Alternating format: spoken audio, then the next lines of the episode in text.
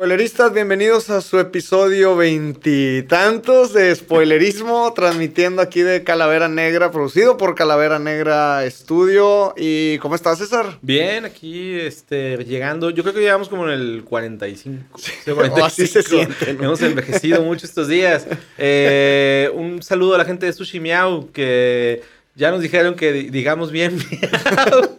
M-I-A-U, para no para que sepan. Este, está en la Plaza de la Tecnología, tienen postres, tienen cosas, tienen comida. Muy buena cocina, para que este, vayan. Buena cocina, mándenos algo. Y pues bueno, ahí está la gente de, de Sushi Miau. Oye, pues para, para no romper tradición, hoy tenemos otro invitadazo. Claro. Para los que nos ven en YouTube, simplemente la misma frase. Para los que nos ven en YouTube ya saben quién es. Para los que no y no le van a cambiar a YouTube, les platico. Eh, digamos que hace de todo, escritor, ha, ha, producido cine, afortunadamente, porque aquí no hemos hecho Sí, tema claro, de cine. todavía, todavía. Eh, Fernando Sorecerna, bienvenido, a.k.a. el bandido diamante. ¿Cómo estás? Todo bien chingón, güey. Muchas gracias por invitarme aquí. Encantado, güey. Al Al contrario. contrario. De, de cine, series y, y chismes en general de, Sí. de la industria. Si nos da tiempo, hay un par de chismes al que- final ahí que, que- les- Ay, ay, que ay. nos va a pasar. Después de, después de, de reportajes de Alvarado, tal vez el, el sombrero más famoso de, Sí. de Monterrey ahorita, ¿eh? Ahí vamos por eso y más. Oye, hablando de eso, ¿cu- cu- para ti, ¿cuál es el sombrero más famoso del cine? Sombrero más famoso Así que tú del digas, cine? ese sombrero es icónico así, en el mundo Ah, del cine. Es que estoy pensando inmediatamente en Clint Eastwood. Yo creo que ese es el top of mind. Eso es lo primero que me viene a la mente. Sí. Quizás si pensáramos en otro tipo de sombreros más abiertos, pues ya. Universo de sombreros. Puedes expresarte en un universo de sombreros. No, pues el sombrerero de Alice en el País de las Ah, Maravillas. Ah, ¿no? claro. Quizá, pero, pero así de bote pronto, o sea, a Clint Eastwood en El bueno, el malo y el feo, Ajá. no me lo imagino sin sombrero. Es muy no, difícil. no o sea. podría. aparte con esa está mirada quedando- penetrante. Está quedando pelón. Sí. Este, gran película, ¿no? Un día Sí. platicamos aquí de esa y, Sí. de, y de. ¿Qué era? De una cosa que hizo Metallica, ¿no? Sí, hay por ahí en Netflix un documental de la última escena donde se, donde se filmó la última escena y todos los fanáticos del bueno, el malo y el feo se reunieron a reconstruir la escena. Eh, Clint Eastwood les mandó un mensaje por video, Ennio Morricone este, también, sí, ¿Eh? porque si no hubiera estado muy Si no, así de. ¡Dinos! Ah, Sí, qué diga. gacho, güey. Sí, güey. Te- Para los que nos escuchan, están haciendo la ouija, güey. Dinos, Enio. Dinos. Porque cierro los ojos, güey. No sé. para conectar. Exacto, güey. Sí. Es para aumentar el wifi güey, para ellos, güey. Oye, y ahorita que dijiste Clint Eastwood, pensé por un momento que ibas a decir John Wayne, que también John fue Wayne así también, el, muy icónico. el, el- el icónico previo a, a- Claro. a ser esta figura del, del oeste, digamos, Sí. también con, con, con sombrero. Sí, ¿ustedes quiénes dirían? Así que sombrero les viene a la mente. de- Mm, Los sombreros, yo a nivel mexicano. Del mago Fragman. No, a nivel, a nivel Fue mi fiesta de seis años. A nivel México, me- se me hacía muy divertido cuando era niño, porque tenía un humor súper, súper básico, que era este, Cuando era niño, güey. Capulina con su sombrero agujerado. Ah, claro, claro, güey. claro. Cientos de chistes Sí, alrededor cierto, de. Ay, todo se me cae aquí en el sombrero. Este, eso, el sombrero también de Freddy, Freddy Krueger, también se me hacía como También, muy interesante. cierto. Iba a decir Freddy Mercury. Yo no traía sombrero. Eso sí te miedo, me da miedo. Este, tal vez esos dos. ¿Tú, Los? Almada. Los Ah, Almada bueno, también. Este, pero no, de ahí en fuera yo creo que Capulina sí definitivamente sin un sombrero este, completo, digamos, eh, rompió la comedia en México en ese entonces. Willy Wonka, que va a haber ahorita, anunciaron una otro nuevo remake. Sí, tercero. De Va- veras. Sí, Sí, con Timothée Chalamet, Chalamet. Timothée Chalamet. Al parecer van a contar como la historia previa a la película que vimos. Era uno de los chismes que traía, pero... Ay, perdón, güey. es que sí no no tuvimos escaleta. Bueno, tenemos un solo chisme Tenemos al un solo chisme. Oye, pero digo, ya que nos adelantamos a eso, ¿no está medio de hueva el tema de argumentos de, güey, bueno, Maléfica? Ah, la historia de ella antes de que fuera mala. Y luego, Cruella, que se estrena la otra semana, sí, la semana que viene. Ah, la historia antes de que fuera Cruella de Vil. Y ahora es este Wonka. O se va a llamar este Willy. Se le van a poner nomás el nombre. Willy before Wonka. Willy, Willy, Willy González. Este, No, es un dulce.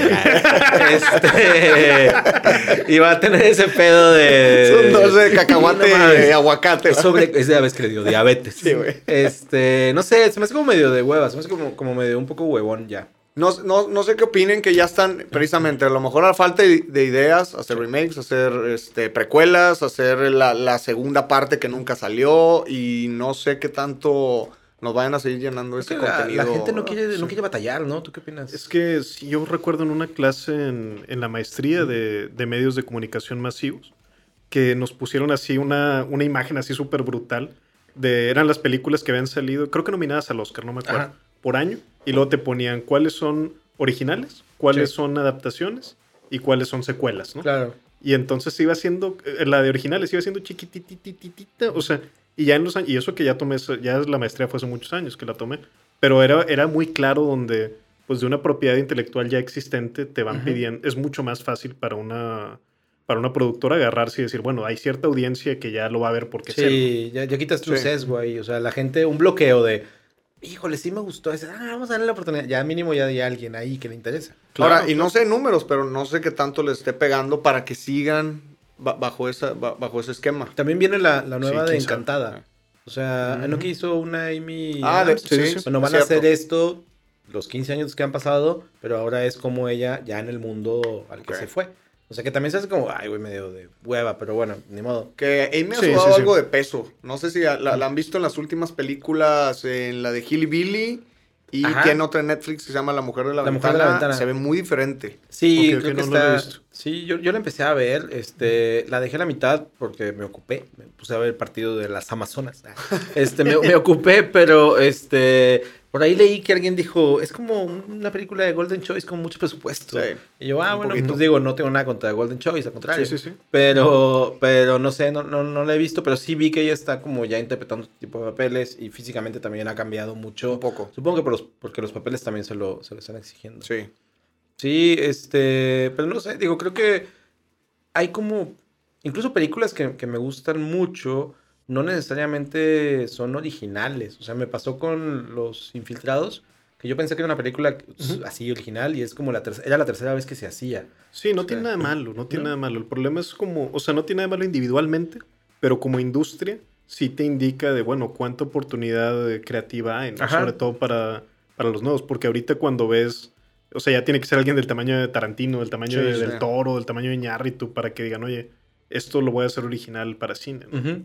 Y justamente hace ratito estaba platicando con unos amigos de Pacific Rim, que a mí me Ah, encanta sí. Guillermo del Toro, es una cosa gloriosa y me pone bien contento siempre así ver robots gigantes peleando Claro, contra claro. monstruos, güey. En el hecho con fue toda la espectacular, Sí, güey, sí, yo sí. Y le fui a ver así como medio de casualidad, Ajá. no, porque bueno, pues del Toro, pero toparse así con esto tan glorioso güey. está súper chido. Y me gustaba mucho eso que dije, bueno, es una propiedad intelectual original, güey. Eso también está muy difícil y, y muy retador decir una película tan grandota que te den chance de Tanto dinero. Yo, yo- y por ahí tengo un comentario. Si en México le hubieran puesto lucha de gigantes, le hubiera, le hubiera pegado, le hubiera pegado más cabrón. Hubiera- sí, sí, hubiera- Y la Nacha huevo, Nacha Po. La Nacha Po hubiera hecho el Lucha de gigantes. Güey, estaba ahí. O sea, si era de. No mames, Está, güey. está en bandeja de plata, güey. Se Sí, te sí, durmió, sí. Guillermo. Se te durmió, güey. sí, sí. Oye, Fer, ¿cuál te acuerdas que haya sido la película en tu infancia que te haya marcado? Y en infancia seguramente Robin Hood, la, la, del- la caricatura donde salía el gallo cantando al principio. Ok, con la guitarra. sí. Es así, y no la he vuelto a ver de adulto nunca, fíjate, pero se me hace que fue algo así como que todo lo que es así como medieval, güey, Sí. todo, Ajá. todo eso a mí me, me llamó muchísimo, güey. Muchísimo. Y bueno, más chico todavía, te diría, pues sí, Winnie Pooh, güey. O sea, para Claro. mí también fue muy, muy fuerte y muy icónico el capítulo donde se queda atorado ahí en, el, en casa de conejo y no lo sí, pueden sacar porque comió mucho, güey. En, en infancia, sí. Ah, bueno, y otras más también. O sea, eso sí, que me marcó demasiado Caballeros del Zodiaco, si es que se Ok. vale decirlo. Sí, claro. Como caricatura y como película también. O sea, como película tenía así los, los VHS con, con las diferentes, ¿no? Con las Sí. tres. Las tres sagas. Sí, sí, sí. Yo, yo me acuerdo mucho de Caballeros y, y odiaba Canal 7 porque era como, digo, obviamente pinche caritele, te, te levantabas y ya los veía, yo, claro. ya, yo ya grande, pero este, decía, no mames, la primera vez que lo vi me sacó de onda, así, ah, no mames, esto está súper violento, ¿por qué lo están pasando ahorita? Y así de que volteabas a ver si no estaba mi jefa viendo. Sí, claro, sí, porque le sacaban el corazón, Sí, güey. o sea, yo no mames, esto está cabrón, le pararon el corazón de un putazo. Sí, güey. No mames. Y lo- lo- se saca los ¿Qué ojos, güey. Y yo pegándome solo, a ver si pasaba. Súper influenciable, güey. su madre, a mi, a mi Oye, ven, Diego. No, este. Y luego me acuerdo mucho que uno de mis primeros corajes con la televisión fue. Ya iban a llegar, güey. O sea, así. tú eras un señor chiquito, sí, güey. Me chuté todos los pinches episodios, todas las casas, güey. Ya faltaba nomás el pinche patriarca. patriarca, güey, Y luego de repente así de que. Chinga.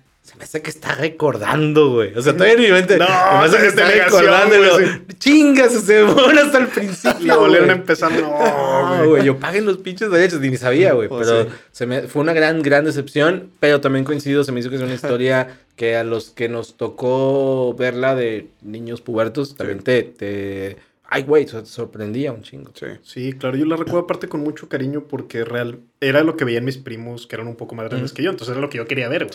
Sí. Pero ya como que no estaba tan de moda y entonces la pasaban en un horario donde yo estaba en la escuela. Pero mi mamá, pues no sé si programaba o si ella se ponía, no, la tiene que haber programado Ajá. la casetera Ajá. para que a cierta hora pues empezaba a grabar y terminaba de grabar lo que estaban pasando en Canal 7. güey. Órale. Y yo al llegar ya de la escuela ya podía ver el capítulo, ¿no? Que había sido en la mañana. Qué chido. Pero sí fue algo como Ese que... es un trabajo de mamá, güey. Sí, güey, mamá, neta por sí, mí, como que Sí, güey. mi- mis compañerillos no, no lo veían, güey. Yo Ajá. no podía platicar con mis primos grandes, ¿no? Que- Huevo. Que, es una aspiración que yo creo que todos tenemos de niños, ¿no? Güey, todos queremos, eh, a- a- aspiracionalmente queremos estar, no, no tener la edad que tenemos, queremos ser más grandes y queremos que nos incluyan, Sí. que no nos vayan a sacar del, del pedo ni que nos pendejen. Este, Caballos de Zodíaco, güey. ¿Sabes qué caricatura me gustaba un chingo? Yo soy un poco más grande que ustedes. Este, Un poquito, y ahorita que mencionabas Pacific Rim, eh, todo lo que era, este, ay, ¿cómo se llama? Macros. Eh, Esa no me tocó. Robotech. Robotech era así, Ah, de- y está en claro. Netflix. Sí. Si Plateado verla. con rojo. Eran unos Sí, robots sí, sí. gigantes así inmensos. Sí. Y me gustaba mucho de niño, me emocionaba un chingo la historia, este, lo que estaba pasando, lo que fuera. Cuando vi Pacific Rim, me acordé un chingo de Robotech. O sea, te cuenta que viajaste a, a- a eso y decías, güey, estoy muy emocionado con esta pinche película. O sea, como que, digo, obviamente Del Toro conoce todo ese tipo de animación Claro, y de cine y dijo, claro. güey, por ahí debe de ser, güey. Y pues bueno, Y sí, ojalá, y lo fue. ojalá haya un, ojalá se le haga hacer su película de luchadores que quiera hacer. Creo que mi caricatura ahorita que dices Caballeros del Zodiaco, aparte, eran los Thundercats. Eso sí era. Y nunca le hicieron película, nunca le hicieron más. Y, que la voz serie. era Víctor Trujillo. Era Víctor. Trujillo. De, Sí. de León, ¿no, güey? Una Sí. locura. Oye, pero no le hicieron, le acaban de hacer, eh, acaba- acaban entre comillas, hace unos cinco Ajá. años, o no sé, un anime, güey. Ah, sí, Sí, sí, sí, una- eso- eso es una cierto, nueva sí. versión. Y cómics también creo que hay Sí. por ahí. que- Pero como película, siempre Sí. han salido. Cada año sale un rumor que va a haber un live action. Casi siempre. Yo siempre Y pensé que siempre Mel Gibson queda. iba a ser un gran leono, pero ahorita ya no le queda. Ya no, ahorita ya ya sería. Yaga. Sí, ya sería sí, el, el papá, ¿no? Sí, güey. Matthew McConaughey, no, no, no sé por qué me lo imaginaba en el papel de Leono.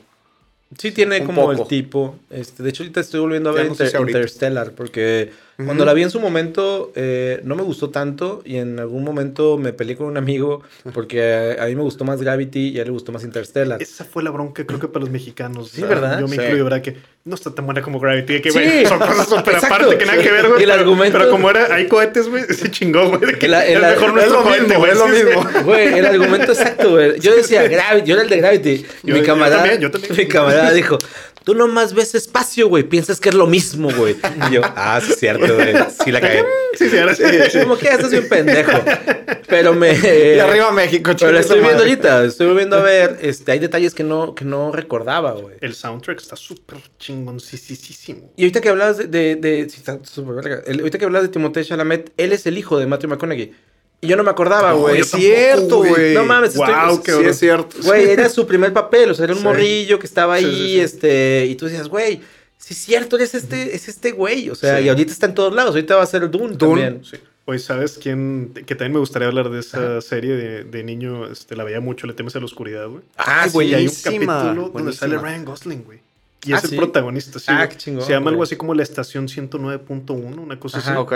Y la bolsa serie es Ryan Gosling. Y dices, ¿qué ¿Qué pedo? Que aparte es el protagonista, güey, del capítulo. o sea, Qué buena serie, güey. Sí. Qué buena serie. Sí, me encantaba. La Sociedad de la. Medianoche, yo Sí, quería brutal. pertece- per- pertenecer a esa raza, güey. Sí, güey, total, total. Estaba con madre. Estaba ahí, aparte que fuera episódico, ¿no? O sea, que dijeras, ah, bueno, de alguna forma lo que une son estos güeyes, que, que era primero el hermano grande y luego el chico. Exacto. Y la madre, pero realmente que, que fuera diferente cada vez, para mí, de niño que lo vi, fue la primera vez que, que experimenté este formato. Sí. Toda esa barra de Nickelodeon, la verdad que fue lo primero que vi. Clarissa, Ajá. hay monstruos, hasta Rugrats. O sea, fue una, fue una barra de Nickelodeon. Sí, Pit, Nickel, Sí. Pit. No, Pity Pit era una genialidad, De locos, de locos. Otro pedo. Yo, yo hace poco volví a ver Rugrats ¿Y y es súper buena, güey. Sí. O sea, yo hay veces que digo, no, este pedo va a envejecer mal. No mames, Rugrats No. está muy chido, güey. O sea, lo ves. Y no este, son dibujos estéticos. No, no. Realmente. Pero ves así, conectas, la historia de Sí. Carlitos, güey. Y todo dices, güey, no mames, estaba bien pesado este pedo, pero estaba chido. O sea, ahorita hay, este, vi la película, la, la película de Rugrats. Sí. Que Creo que está- hicieron dos, ¿no? Sí, la primera, que es cuando nace el hermanito de Tommy. Este, yo decía, güey, no mames, o sea, sí es cierto, es, eh, se lo voy a poner en algún momento a mis hijos para que vea que, güey, está chido tener un hermanillo chiquillo, güey. Claro. No, no lo pierdas, Sí, sí, sí, güey. claro. Como en la película. Pero está, está padre, creo que en una, eran grandes épocas. Yo me acuerdo también que veía, no en Nickelodeon, pero por ahí, que era Doug, que era una caricatura un poco Sí, era medio- Nickelodeon. Ah, sí. Sí, era Sí, Nickelodeon, sí, sí, Doug, sí. Doug Nariz. Muy bueno. Era una peli, era una caricatura un poco adulta, güey. Sí. O sea, también era de que, bueno, en su momento también, la primera vez que lo vi era, ya que era me río. Pero luego también era, ah, no mames, está chido como su vida, güey. o sea, Sí, como sí, sus claro. problemas, Sí, güey. tenían como moralejas y sí, Ajá. Sí era como mucho, toda la inseguridad que pasas en la preadolescencia, Sí. creo que la, la explicaba muy, muy bien, güey. Desde la fantasía que se iba con el hombre con Ajá, dibujando, sí. güey, hasta que pues a la Pati Mayonesa nunca se Claro, claro, güey. claro. La música con el basurero con ritmo callejero, o sea, Sí. sí. fue algo muy icónico, creo yo, Doug en su momento. Y les iba a decir también que a huevo, ¿se acuerdan? Rocco, güey. Claro, Rocco con un que- humor negro muy cagado. Sí, bien muy chingón, cagado. bien chingón. Y me acuerdo mucho el güey el que siempre quería llegar a 666 en una raquetita, güey, a pegarle. Pero sí, salió la película hace relativamente poco, unos dos años. Sí. No sé si la vieron también. No. Y está muy, muy, muy chida porque estuvo enlatada esa película, según entiendo.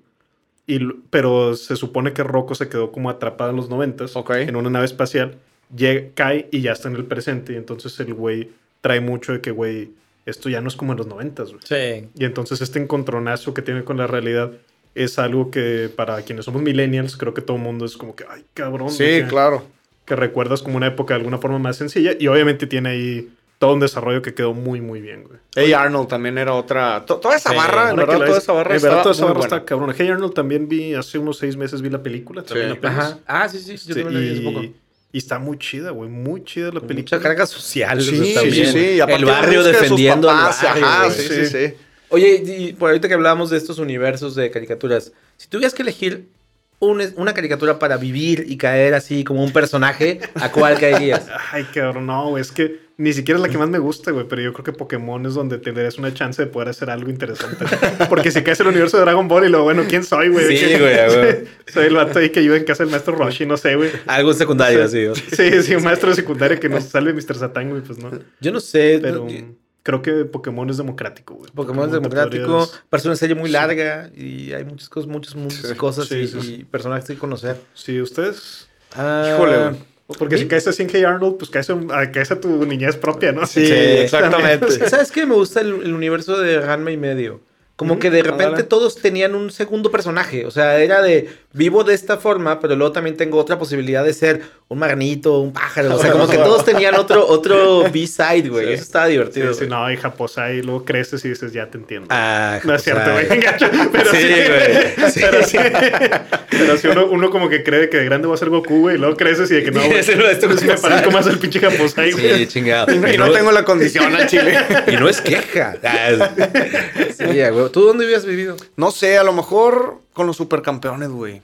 Creo que bueno, esa, esa, esa caricatura en particular me gustaba Sí, mucho güey. para enseñarles las medidas correctas de una cancha de fútbol, cabrón. No Ese mames. sería el.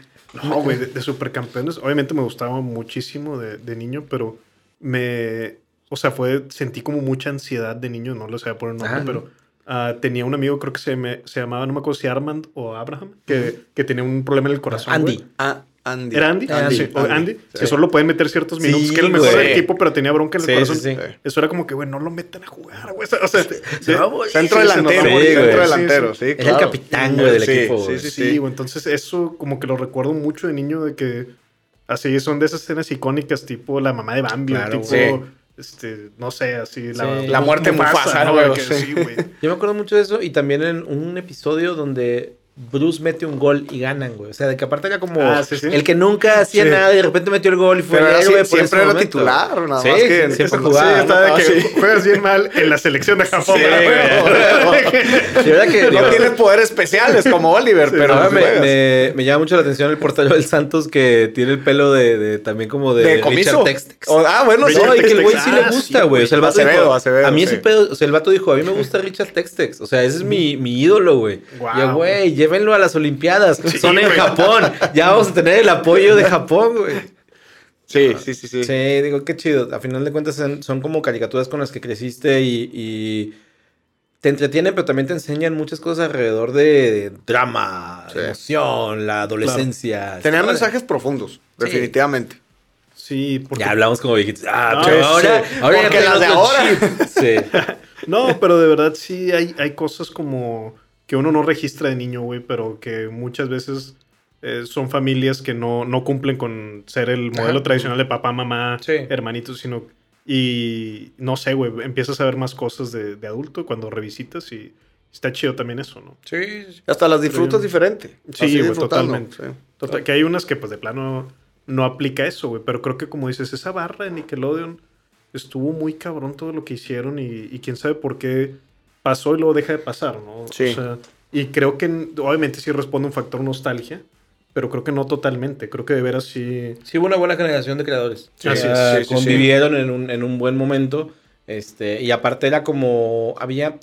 Creo que a nivel generacional también. eh, una cosa de Nickelodeon, pero también estaba. Todo eso estaba conviviendo con ya la salida de los mejores años de MTV. O sea, mucho del talento Sí. también estaba pasando hacia otros lados. Una a nivel, combinación. a nivel cultura, a nivel este, influencias, música, lo que sea. Y no era raro decir, bueno, pues en la peda convivían los de MTV, los de Nickelodeon en los bares, güey. O sea, también había como ese universo de, de convivencia padre. O sea, Sí, eso, eso yo nunca he entendido bien y lo he visto, por ejemplo, Ren y Stimpy, que yo lo ubico en mi cabeza en TV y lo Sí. he visto gente que dice, no, pero como que había cierta relación con Nickelodeon y no, no sé, quién sabe cómo estaba, güey. No, no sé, pero digo, también era eh, en su momento era una animación, o sea, a mí Ren y Stimpy me encantaba, o sea, se me hacía como como una onda que no entendía, güey, y me emocionaba no entender, de repente eran, eh, ¿por qué los personajes son tan asquerosos? ¿Por qué son tan divertidos? ¿Por Sí. qué está pasando esto? Este, eso me pasaba con, con, Se con ellos. también, güey, las cavidades oculares. Sí, Súper, así, súper zooms, así, súper. Sí, sí, ¿Por qué, por güey. esto es feo? Sí. ¿Por qué esto es incómodo, güey? En Rocco lo hacían un poco. Sí, sí, sí. sí. Obviamente no a esa magnitud, pero sí, te- sí, sí tenía ciertos elementos. Sí, Y luego me pasó poquitito en Bob Esponja también. También, Ah, sí, también, Un sí, sí, poquitito sí. Se, se fue hasta allá, perdón. Y me, y me pasó también el otro como gran shock así de mi vida fue cuando vi este South Park la primera vez. Claro, es como, güey, ¿qué pedo Claro. con South Park? O sea, ¿por Sí. qué esto pedo no me debería estar riendo de que se acaba de volar la cabeza a Britney Spears? Pero me da un chingo de risa, güey. O sea, o Michael Jackson y, y- o lo que sea. Y tener argumentos tan, tan tontos que, que eran muy inteligentes y eran eh, perfectamente inentendibles para muchas personas, pero otros los cachábamos. Y creados a través de una burla social, de Sí. algo que está ocurriendo en la cultura pop, en que lo un pequeño, exponenciaban. en un pequeño pueblo racista blanco en las Sí. montañas. O sea, Estaba increíble. Esos son para mí también De genios. MTV, de- es así de, o al menos este, transmitida a Sí. través de MTV. Sí, creo yo que parte de la fuerza de South Park, yo no, no que esté diciendo nada nuevo, güey, pero pues es la ir contracorriente, ¿no? Ujú. O sea, hace unos días vi esa frase que me gustó que para nadar, para ir a- en la misma dirección que el río hasta un pescado muerto, ¿no? Sí, o sea, para sí. nadar en contra necesita estar vivo, güey. Sí. Y entonces creo que South Park causó mucho eso, güey, como lo causó Los Simpson también en, Ujú. su, Sí.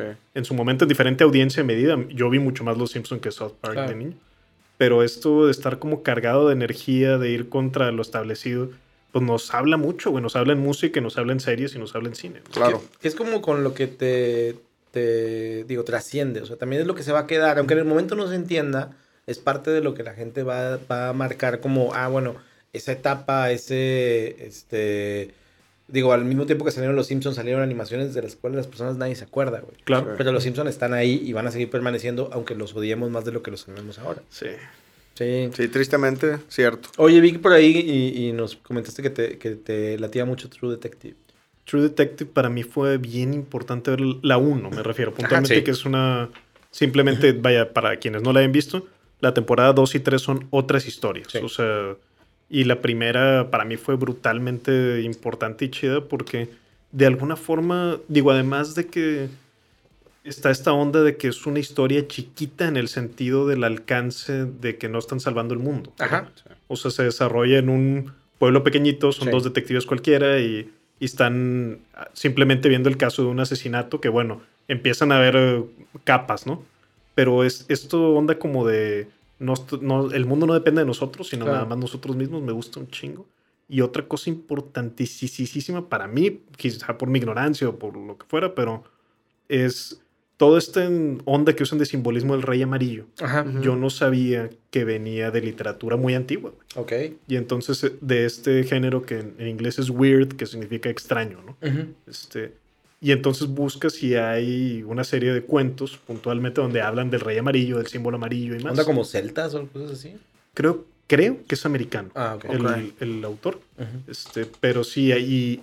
Y pertenece a este mismo género como Lovecraft y más. Ah, pero para mí ahí me abrió como una puerta a, a una parte de la literatura que yo no conocía y que, que se asemeja mucho al, al tono y a todo lo que vemos en True Detective cuando hay partes, digo, porque ya la he visto tres veces, eh, que en la primera pasada a mí no me quedaba muy claro si era sobrenatural o era simplemente la imaginación de Sí, Rust, lo ujú. que, las figuras que estaba viendo y demás. Y esa parte, te digo, sentí como algo, mm, como que me abrió una ventana y, y en otro medio, ¿no? Ni siquiera en el mismo, en la misma televisión, que es buenísima lo que hacen en HBO, sino en literatura, ¿no? Entonces de Ajá. ahí empezar a leer a Lovecraft, empezar a leer también al, al Rey Amarillo, se me va ahorita el nombre del autor, güey, fíjate, no me, no me preparé. Aquí producción siempre Aquí preguntamos. Sí, sí, sí, Te aquí- lo voy a buscar. Pero con sacar el símbolo amarillo, el Rey Amarillo. Ajá. Este, y, y bueno, de ahí nace todo esto que luego es mucha influencia para mí ya como, pues ahora sí que como escritor, güey. Así decirlo Sí. como tal, que es, tiene fantasía, pero no, no es puntualmente para niños. William Chambers. Sí, El, ah, Robert William Chambers. Robert William Chambers. Me acordé. Sí. Ah, sí, me acordé. Photoshop, Sí. Photoshop en la, Oye, la a mí, computadora. digo, la primera vez que vi True Detective, este, un amigo me dijo, güey, tienes que verla. Ya se había acabado, y este, compró el DVD, digo, el Blu-ray. Compró el, be- el beta.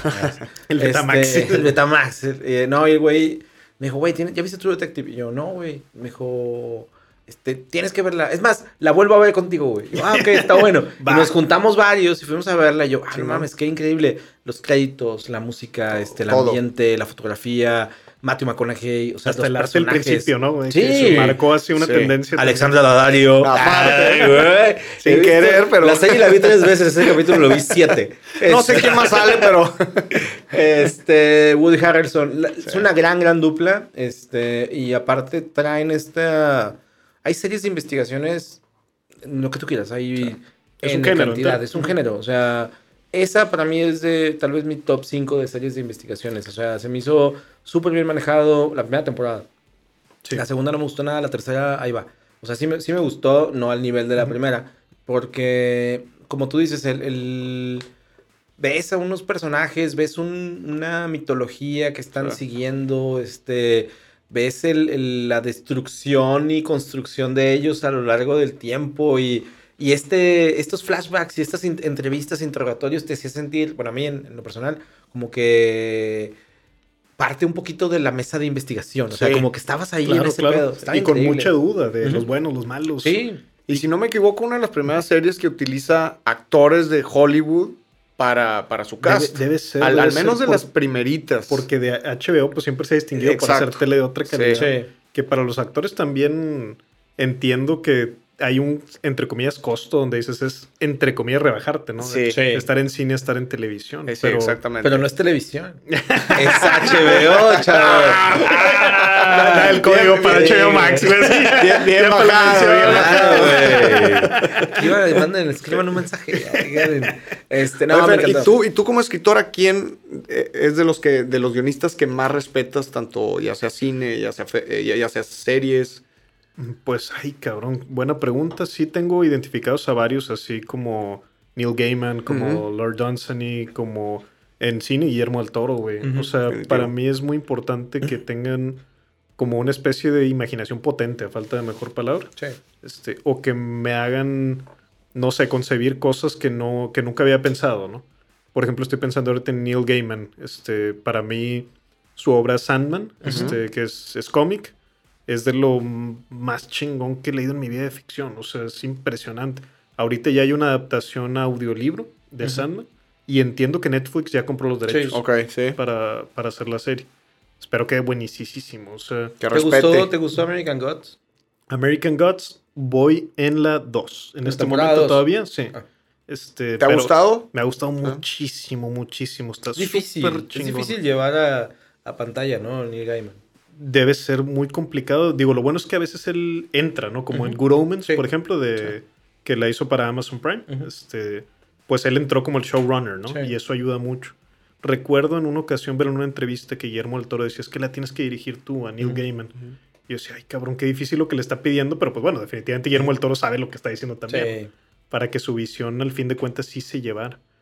En esta parte, como dices, American Gods, también creo que es, es que este güey mezcla de una forma magistral la, la parte de fantasía con, con que sean tramas que son, pues, de alguna forma dramas, ¿no? O- aventuras. Y eso a mí se me hace súper chido, que, que apela a cosas de mitología muy grandototas. En el caso de American Gods es muy claro y transparente, Sí. pero lo hacen en todas sus obras. Sí. O bueno, no sé si en todas, pero en las que más me gustan. al menos. Creo que el, digo, cuando vi American Gods, eh, sí fue.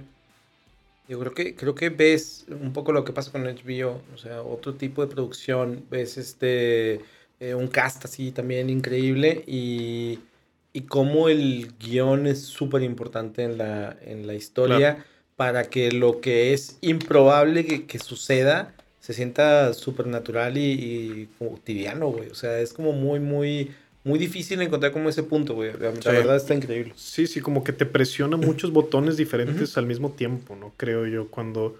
En el caso de American Gods, por ejemplo, que dices, oye, pues sí está hablando de dioses, literalmente, cuando dice Gods, ¿no? Lo- oye, pero si tú crees en esto, se pueden volver dioses, ¿no? Entonces, en lo que creemos ahorita en la realidad de los medios y todo, Sí. también resulta que tienen poderes de dioses, ¿no? Pero luego al mismo tiempo, al protagonista te das cuenta que la está pasando de la chingada y luego, por ejemplo, ese punto hay un minor spoiler, pero Ujú. bueno, de que oye, su esposa falleció mientras Sí. le estaba dando sexo oral al mejor amigo de él, ¿no? Y se murieron los dos y tú dices, no chingues, o sea, ya haz de cuenta que le metiste niveles de drama que si una cosa no me llamó la atención, entonces la otra y todo mezclado, güey, ya me está haciendo de alguna forma estirar la liga de que a lo que yo pensaba que una historia me iba a poder ofrecer, ¿no? Qué padre Entonces- que, que haya material así que te, que te haga sentir eso. O sea, que Sí, claro. Digo, obviamente ahorita platicamos de, de- antes de entrar a cuadro, de entretenimiento distinto, pero también hay un entretenimiento que te lleva a analizar cosas a otro nivel o a... Digo, obviamente yo soy fan de, de la telebasura, o sea, a mí me encanta ver series de, de, de- de hospitales, güey, o sea, así, mientras más mal hecho, el hospital. drama de hospitales, o sea, yo ya digo, sí, ponle EPI, ni sé qué es EPI, sí, ponle 200 unidades. No es lupus, ¿no? Sí, exacto. Ah, no mames, se va a morir. Pero de repente ves este, otras cosas y, y también te ayuda a, a, digamos, como, como ver panoramas mucho más Sí. amplios, mundos, este, formas de escribir también súper súper más complejas. Y creo que estamos en una época, ya lo ha dicho mucha gente, no soy el primero, una época dorada del contenido de streaming y de televisión. O sea, Claro. nunca habíamos tenido tanto material, Más ni que nunca, tantas cosas tan buenas, tan al alcance, güey. Como consumidor, ¿te refieres? Ujú, ¿O como creador? consumidor. Ok, ok. Sí. Sí. Y también creo que un poco Sí. como creador. O sea, digo, el creador está un poco metido. Ahorita lo, lo que, que hablábamos de la, de la eh, falta de originalidad. Pero también eh, cuando te dan esa libertad, onda Ryan Murphy, que platicamos de él la semana pasada, pues, güey, el vato está haciendo 14 proye- Sí. proyectos para Netflix, güey, cada uno diferente, bajo una misma temática tal vez, pero está haciendo cosas. Es este, el que más por ahí. jale ha tenido en la pandemia, yo Sí. creo, güey. No sé, o sea, como- son como tiempos interesantes para el Sí. contenido. Sí, claro, pero como consumidor yo creo que bien importante. Siempre el- pongo así el mismo ejemplo en sobremesa, me refiero ya cuando lo cuento en mi casa ya todos de que "Mm, ya va a contar otra vez esta. No, el- aquí, esto, esto- Sí, esto es exclusiva. Ya empieza a recoger los platos. Sí, ¿no? sí, ya. Siéntese, tío. Este, pero que yo recuerdo, güey, de niño, güey. A ver, que alguien me contara, de hecho, recuerdo hasta la persona que fue el hermano grande de un amigo. Sí. Entonces, aparte, alguien que admiras un chingo, ¿no? Y decía, no, güey, es que hay un video bien chingón, güey, que se llama Thriller, güey, de Michael Jackson. Ok. Y yo, ¿cómo, güey? O sea, de que, ¿pero qué pedo? No me dices de Halloween, güey. Ah, así, y yo, no mames, güey. Suena su- Y lo, vato, dura nueve minutos. Cuánto era, Y yo, Sí. ¿cómo, güey? Eso no existe, güey. O sea, ¿de qué me estás hablando? Cállate, no? cállate. Sí. Sí. Y era de que sí, güey. Y yo, no mames, ¿cómo lo veo, güey? O sea, y de que no, güey, pues hay que esperarse a Halloween y a veces lo pasan en MTV. Sí, ¿no? güey, no y yo, no, güey, ¿cómo? O sea, Videocentro, Blockbuster, Saharis, de que, no, güey. O sea, tienes que esperarte que. Y yo, no chingues, güey. O sea, Mames, güey, de aquí entonces se me va a olvidar. Sí, güey.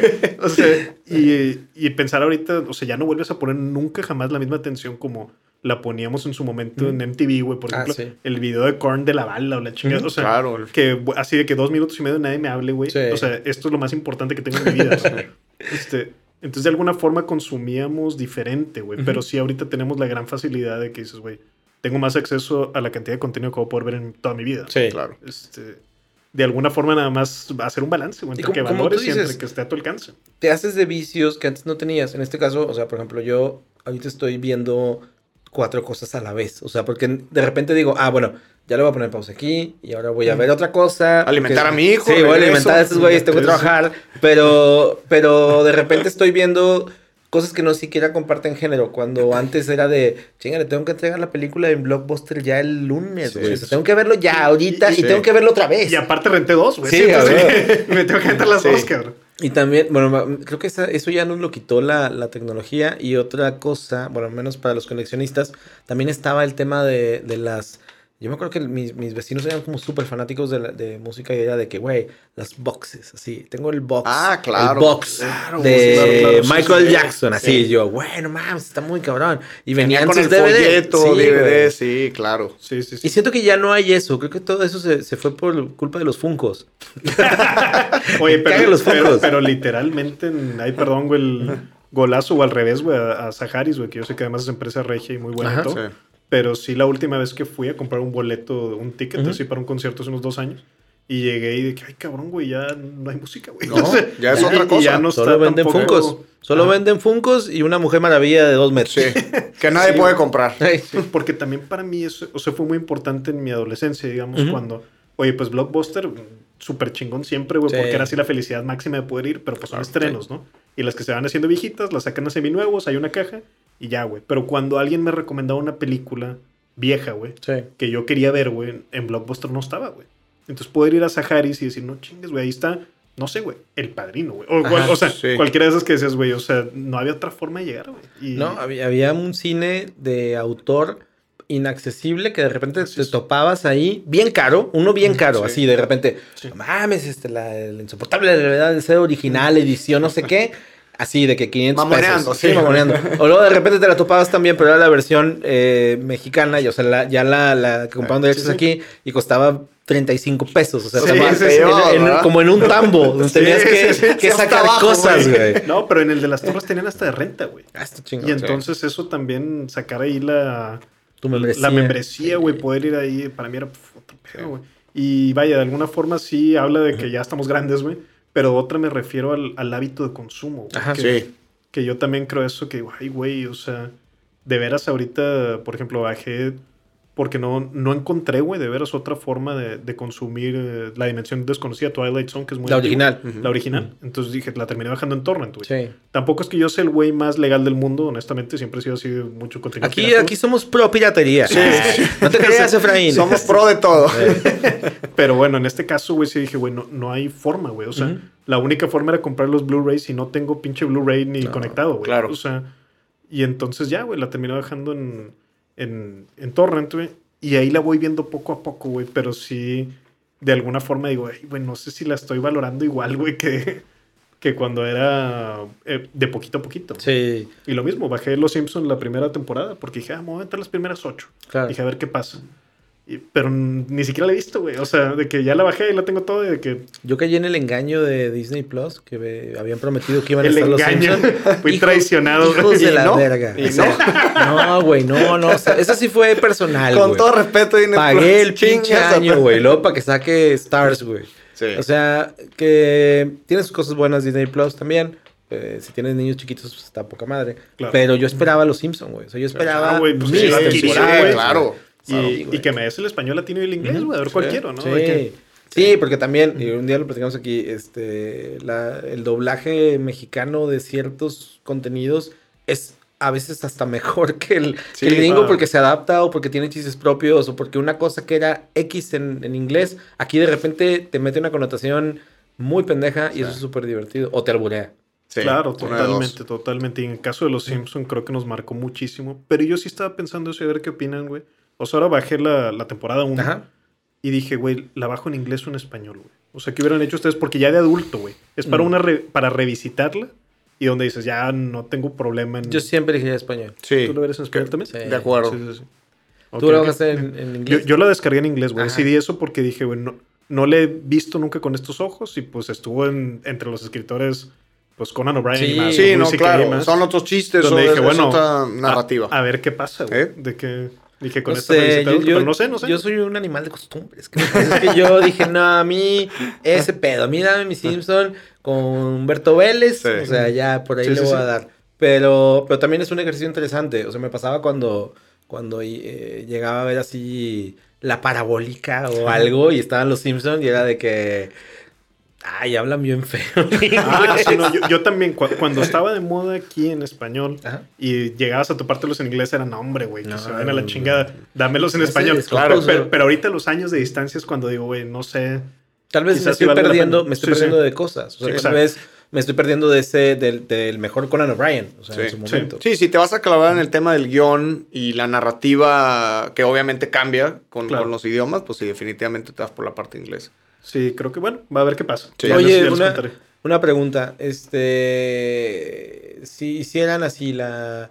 Si, si hicieran una de tus. uno de tus libros, lo hicieran película, ¿quién te gustaría que fuera el director? Guillermo del Toro. Guillermo del Toro, sí. Tal sí. cual, así. Sí, sí, Señor pa- Guillermo. Para poder abrazarlo, güey. Ya, como dirige, ya vale. y decirle, sí es cierto, sí huele a hot cakes. Sí huele a hot. Sí. Qué padre. ¿Cuál es tu película favorita del Toro? Laberinto del Fauno. ¿Laberinto del Fauno? Sí, güey, eso sí la... O sea, puedo decir eso, que sí la, la he visto, he leído el guion y me compré el libro también para ver, bueno... Guillermo del Toro tiene unos libros que son un poco más, o sea, son... Vale la pena tenerlos en físico, ni, ni creo que quise tener en digital probablemente porque son muy grandes. Sí.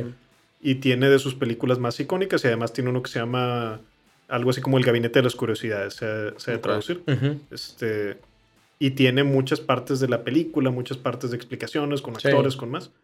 Y el del laberinto del fauno también me lo aventé porque para mí fue una obra muy, muy, muy importante. Igual me hizo como abrir otra cajita mental donde Claro. oye, este- esto se puede hacer. ¿no? Y, y, y tiene muchas, no sé, güey, cómo decirlo, como a falta de mejor palabra de vocabulario, pero capas en cuanto a que pues ves la inocencia, la inocencia de Ofelia, ves el rol de madre sustituta, Sí. ves el rol de la parte como fantástica, pero que al mismo tiempo es peligrosa, güey, porque nunca es muy claro si el fauno es bueno o malo, Sí. güey. Este, y, y bueno, el Capitán Vidal, que para mí es el Personajazo. personaje sasasazo, Es un. eh, Guillermo del Toro hace mucho esto en sus películas del El Príncipe Caído. O sea, lo vemos en, en El Espinazo del Diablo con, con Jacinto, que Sí. es de los protagonistas. Lo vemos en, en Hellboy, güey, que literalmente hay un príncipe caído, güey, Sí. que es el malo de la 2.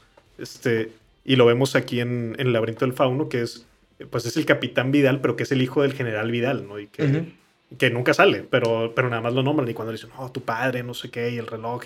Y él mismo niega a su padre y más, ¿no?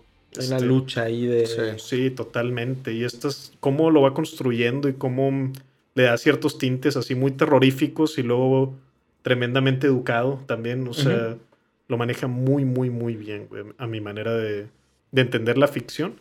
Y sobre todo esta parte de, de Vidal, de que es un monstruo que viste de traje, güey. Pues es buenísimo, buenísimo. Y tiene el. Digo, si no lo han visto, y, esto no es por idea, pero tiene el final que se merece. O sea, para mí Sí, también tiene. es redonda, es Cierra, sí. cierra el personaje, cierra la historia, cierra todo maravillosamente. Creo que es de los pocos este, directores este, latinos que tiene. En, en Criterion tiene tres. O sea, tiene tres, tres eh, películas seleccionadas, que es Cronos, es este El laberinto, y creo que la otra ahorita sí es la de La forma del agua. La forma del Sí. agua. Sí, que Guillermo del Toro también, ahorita que dices de, por ejemplo, Cronos, me gusta mucho que hace esto también con sus personajes de, pues él mismo lo explica, ¿verdad? Sí. Pero dice, son, los niños y los viejitos son invisibles en nuestra sociedad, ¿no? Claro. Y entonces de alguna forma les da voz, les da, em, les da humanidad, güey, también. Por ejemplo, una de las películas eh, que fue de las que menos le pegó, la de la cumbre escarlata, güey. Ajá. Este, a mí me gusta un chingo, güey, cómo, por ejemplo, la protagonista, cuando ella expresa su sexualidad, se vuelve más fuerte. Se vuelve fuerte, En sí. lugar de volverse débil, ¿no? Sí. Y vemos como al güey que usan porque es un bonito, pero es un menso, güey. Pues es al actor este, Tom Hiddleston, ¿no? Ujú. ¿Cómo se llama? Ajá, Tom Hiddleston. Este, en vez de, normalmente es en un rol al que verías a, a una chava guapa. Entonces, que, que haga este tipo de cosas del toro con toda la mano, güey, para mí es importantísimo, güey, lo, Sí. lo que él hace y, y creo que es de los directores más importantes que ha habido en toda la historia, güey. Aquí es, es difícil dimensionarlo porque lo tenemos cerquita por ser mexicano. Claro. Claro. Pero no, no, es un monstruo Ay. y es un monstruo en su imaginación. Y oyes y, y, bueno, lees la crítica que hacen de sus películas en todo el mundo y es así a nivel súper arriba. O sea, es, una, es un autor. Muy respetado. Es sí, un autor muy respetado. Aparte, le, a mucha gente es de los pocos que le da un espacio a, a la fábula y a la fantasía. Sí, claro. O sea, y creo que eso también es como súper necesario dentro del mundo en el que vivimos porque también te ayuda a desarrollar mucha más imaginación. Sí, O sea, claro. Son historias que, que no son tan lineales o que si lo son, tienen un universo místico alrededor de ellas que la vuelven este, relevantes para adolescentes, Sí. niños, para adultos que todavía vemos los caballeros. Sí, O sea, exactamente. Está padre. Sí, sí, y creo yo, hace unos días le, me dijeron esta frase que me encantó, que era que un autor de lo que sea, güey, de, de libros, de cine, que cuando tiene mucha potencia es cuando no le tiene miedo a sus sentimientos, güey. Sí. Y eso, aunque suene cursi, creo que es muy real, güey. Guillermo del Toro logra hacer esto de que lo mismo... Me daba risa también en una entrevista que le decían, es que tus películas más personales, como, como Laberinto, así el vato decía, güey, Pacific Rim es tremendamente Sí, personal. sí, claro. O sea, y también, también eso convive en mí, ¿no? Y lo mismo puede respetar esa parte de que pinche robots gigantes dándole la madre a monstruos, güey. Que también tiene que, que la de permitirse hablar de amor, güey, en una película que, que es a riesgo de sonar super cursi. Sí, claro. Este, pero lo mismo lo hace y eso es chingoncísimo. Sí. Sí. Sin duda alguna, si pudiera Elegir. redondeando, Guillermo el Toro. güey, sí, sí. Pues, ¿qué crees? Ah, está aquí Lo Guillermo. en la línea. ¿Qué pasa, no, Guillermo? Oye, no puede ser. Futuros proyectos, ¿qué, qué- qué traes en, en mente? Ahorita estoy escribiendo así, bueno, no en este segundo, güey, pero sí. Por eso traigo la Este, sí, sí, este, por aquí traigo la libretita, ¿verdad? Eh, mi siguiente novela, que el título el- sí se va a quedar, seguramente se llama Forsetti, el hijo de la tierra. Es de superhéroes, güey. Ok. Este, Ah, y literatura como tal. Siempre en los libros intento meter, aunque sea un poquitito de Monterrey por ahí. Ujú. Esta no va a ser la excepción, güey. Hay, Qué padre. Hay uno de los superhéroes, eh, de los muy principales, que, que es Regiomontano. Capitán Cabrito. No, hombre, y, y pues ando en eso, realmente bien, bien metido en eso. Te digo, para diciembre tiene que estar sí o sí. Y puta, güey, este proyecto, la neta, güey. O sea, la primera vez que lo piché, amigos, debe tener 3, 4 años, güey. Que ya lo traía en mente, en mente, en mente, pero no se habían dado las, la situación profesional para hacerlo. Y dije, ya, güey. De alguna cuando. forma, mm, tenía un profesor que me decía que todos los libros que escribimos son autobiografías espirituales.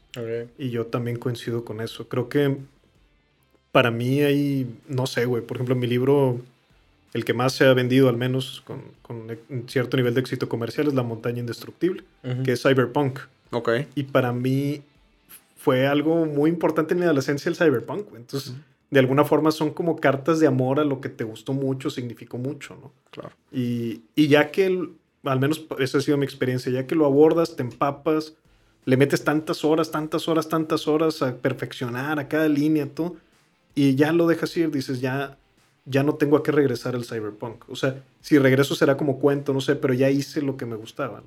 Y los superhéroes para mí fueron muy importantes cuando, cuando fui niño y cuando fui adolescente. Y, y de alguna forma, esta historia es, vaya, no, no es un libro para nada para niños. O sea, para nada, para nada, es un drama, ¿no? Este, y entonces vamos a ver qué pasa, porque no, yo no conozco, güey, honestamente, otro aproximación latinoamericana en literatura a los superhéroes, güey. A ver qué pasa. Sí, qué chido. Digo, qué padre que, que, digo, en algún momento del programa hablamos de, de cuestiones originales. Qué padre que, que estés construyendo universos nuevos, que estés construyendo eh, personajes que, que, que creo que van a conectar con las personas porque también necesitamos otro tipo y otro perfil de superhéroes Sí. en nuestra vida. Es que, Ah, pues qué huevo. chido, vamos a esperarlo con ansias y, y te invitamos para que vengas aquí a presentarlo. No, hombre, Sí. claro que sí, va a ser un gusto. Y creo que va muy en línea mm, la forma de que tengo, que pretendo describir, Ujú. que va muy, muy en línea de fantasía, de la experiencia que, de lo que me toca vivir en, en cine, güey. Porque de alguna forma, siempre al escribir para cine, pues uno tiene que, aunque no quieras, güey, y aunque Sí. no es lo correcto, lo que termina pasando es que traes en la mente la parte de producción. ¿no? O sea, si meto claro. un choque, ¿cómo lo va a Sí. hacer? Si met- entonces, de alguna forma, yo decir, bueno, esto no va a ser cine, va a ser literatura, creo que a eso respondió mucho que me fuera al extremo donde, oye, güey, ¿qué pasa en mis libros? Y pues le meto carros que vuelan y le meto dragones y le claro. meto, o sea, todo el desmadre que puede, edificios gigantes explotando, o sea, todo el desmadre, ¿no? Y creo que responde mucho a eso, a que en literatura tú, de alguna forma, los efectos especiales los, los haces en tu cabeza, ¿no? Y, y por más que tú hagas el mejor efecto en pantalla, pues nunca se va a comparar a la coimaginación y Sí, co-creación que haces cuando lees. Entonces, exiges más al- a la audiencia porque ellos tienen que poner parte, Sí. pero creo que cuando, cuando se logra hacer este tipo de, de conexión y así ponerle de que, güey, aquí dejé todo lo mejor que yo traía, güey, o sea, no me guardé nada, güey, ya eso fue lo que pude dar. Creo que de alguna forma sí, bueno, hasta el momento sí se me ha, pues, regresado en la, en el gran privilegio de que me lean y de que, de Qué que chido. por ahí, ¿no? Qué padre. Qué chido, felicidades, está con madre. No. ¿Dónde te podemos seguir? Estoy redes. principalmente donde lo que más uso es Twitter, donde estoy como arroba bandido diamante. Y también uso mi Instagram, que estoy como arroba el bandido diamante. Pero más, más en Twitter. Ok, Ah, ok. Perfecto, ahí, ahí nos tuiteamos próximamente. Así lo haremos. Este. ¿Quieres cerrar con re- un chisme? recomenda- un- No, ya me lo arruinaste, güey. No, no, no. Me enteré que yo, yo soy un gran seguidor de la serie DC SOS. Eh, un drama eh, que es de NBC. Ya Ajá. anunciaron, se, acaba- se está terminando la quinta temporada. Acaban de anunciar que la sexta es la última. Y está bien porque ya no había mucho de No, dónde ya, sacarle. ya. Yo pensé que tenía más rating de lo Ajá. que ya está teniendo. Y bueno, lo de Timothy Chalamet, este, que, que va a ser el nuevo Willy, Willy, Willy Wonka. Wonka. Eh, ¿Y qué, qué, viste este fin? Ah, recomendaciones que vi. Bueno, seguí viendo Halston, que ya lo va a terminar. Este, Qué buena serie, yo ya la terminé. Empecé a ver y voy a la mitad eh, con eh, Assassination Nation. que ¿Qué tal es está? está buena. Ok. Es de Sam Levinson, que es el que hizo Sí. Euforia. Este, pero ahorita que hablamos de, de formas de consumir cosas, digo, no he tenido tiempo de verla completa, güey. Es que estoy viendo momentos, pero me está gustando mucho. O sea, digo, visualmente está increíble. Este, el güey, obviamente, después de ese debut eh, como director, sin pedos de HBO les iba- le iba a soltar el presupuesto que quisiera Sí, para, claro. para Euforia. Claro. Este, véanla, está en Netflix y es un súper, súper estreno. Este, tiene como un mes que está ahí. Este, aprovechenla porque luego aquellos güeyes quitan cosas sin avisar. Sin avisar. Este, y ¿qué más estoy viendo por ahí? Pues nada más, digo, ahorita estoy viendo, estoy viendo eso muy clavadillo. Acabo de terminar, eh, igual en dos partes, porque dura un poquito más de dos horas, Army of the Dead, de Zack Snyder. Está en Netflix, está buena, está, está interesante. Un, un grupo de zombies empieza a atacar Las Vegas, los encierran Ajá. ahí y mandan a, a un ejército a, a tratar Vuelve de un poco a su, a su origen Zack Sí, Snyder, ¿no? sí, Porque sí, él sí. hizo... Sí, Dawn of the Dawn Dead. of the Dawn of Dead. the Su primera película. exactamente. Está bien, Eh, qué bueno. Y está buena, está, está entretenida, pero sí, Ah. sí denle chance, que dura como dos horas y media. ¿Sabes cuál también estoy viendo en Netflix y que retomé? New Amsterdam. Es una serie de doctores, ahorita que hablaba de series de doctores Sí. basura. Este, me gustan un chingo las, basu- la- la- las series de La doctores, basura. la basura. Las series que dices, ay, no mames, esto es irreal. Pero aquí, de verdad, es una serie que, que la ves y sí se nota que hay gente involucrada a un nivel todavía más allá. O sea, sí se siente como, como un poco más a nivel cine, güey. O sea, sí está muy chida, está filmada increíblemente, la música está súper bien, las actuaciones están... Yo he escuchado que Muy chillas, chidas. güey. Chillas. Sí, New ok. Amsterdam es así, un drama. está bueno. Este está en Netflix, son dos temporadas las que tienen por ahí. Ok. Y pues nada, tú, una recomendación. ¿Algo que veas? Bueno, un capítulo les voy a recomendar Ajá. entonces de La Dimensión Desconocida, Ok. Twilight Zone. Es un programa que es ah, viejísimo, es en blanco y negro. Sí. Me refiero a la primera iteración Sí. de, la, de la serie. Antes de Jordan Peele. Sí, antes de Jordan Peele hubo varias iteraciones, una en los Ajá. 80s y otra en finales de los 50s y principios de 60s. Y esa es la que más me gusta a mí, de Rod Serling, que es un gran creador, una- un monstruo. güey. Y este episodio de Twilight Zone se llama Five Characters in Search of an Exit. Cinco personajes en busca de una salida. Ok. Así lo- dura 22 minutos, güey, blanco y negro, y tiene un twist así de los más chidos que he visto en mi vida. Neta, híjole. ya Sí. Qué bueno que yo sí tengo piratería, güey, Sí, para verlo. güey, Bajaré un torrent ahí. Oye, pues, muchas gracias este, a la gente de Bandido Diamante, Fernando. Suárez Serna, que vino y nos, nos trajo aquí eh, Muy buen mucha episodio, información muy buena alrededor. plática. Este, y pues bueno, sigan a Calavera Negra Estudio a Spoilerismo en Todas nuestras iTunes, redes. Spotify, este, YouTube. YouTube. Eh, a mí síganme como el. Charómetro en Facebook. Este, y a ti dónde podemos Rob? Chapa-bajo en Instagram. Y nada, nos vamos. Sí, perfecto. Pues bueno, estamos platicando. Gracias por venir. No, Muchas gracias. Ah. Adiós, producción.